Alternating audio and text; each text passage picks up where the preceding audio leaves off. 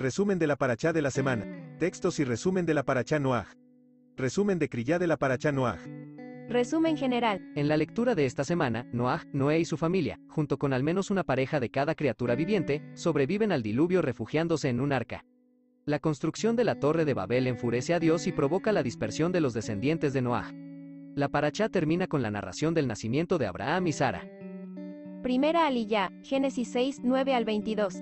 Mientras la sociedad en su conjunto descendía a un estado de anarquía y corrupción total, solo Noé permaneció justo y fiel a los caminos de Dios.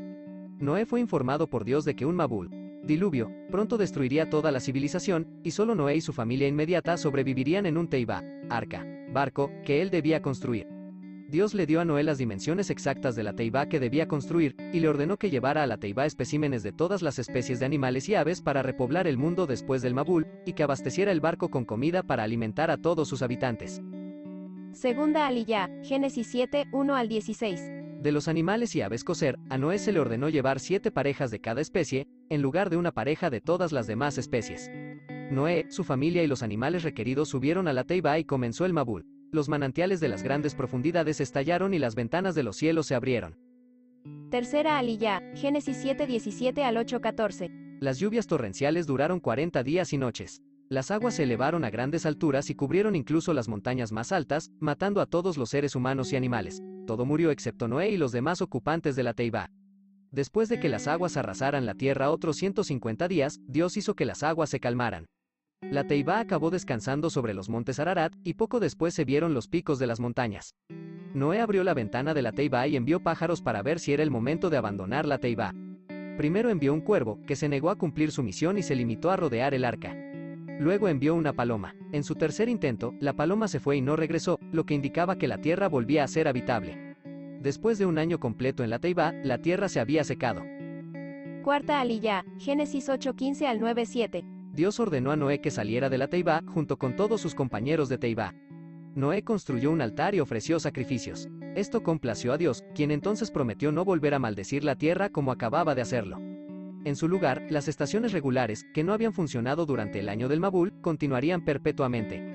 Dios entonces bendijo a Noé y a sus hijos. Sed fecundos y multiplicaos sobre la tierra. Dios permitió a la humanidad comer carne, pero prohibió el asesinato, el suicidio y el consumo de un miembro arrancado de un animal vivo.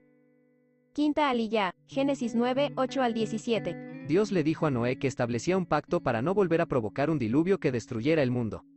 Dios designó el arco iris como el signo de este pacto, y sucederá que cuando haga venir las nubes sobre la tierra, el arco iris aparecerá en la nube. Y me acordaré de mi pacto. Sexta Aliyah, Génesis 9, 18 al 10, 32. Noé plantó un viñedo, hizo vino, se emborrachó y cayó en un profundo sueño a causa de la embriaguez, estando desnudo.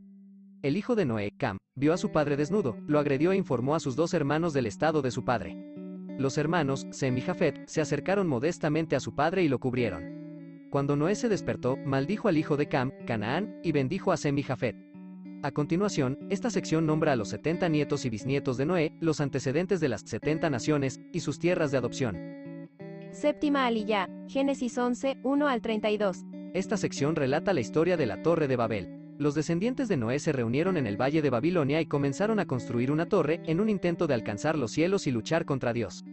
Dios desbarató su plan, haciendo que cada uno de ellos hablara una lengua diferente, destruyendo así sus comunicaciones.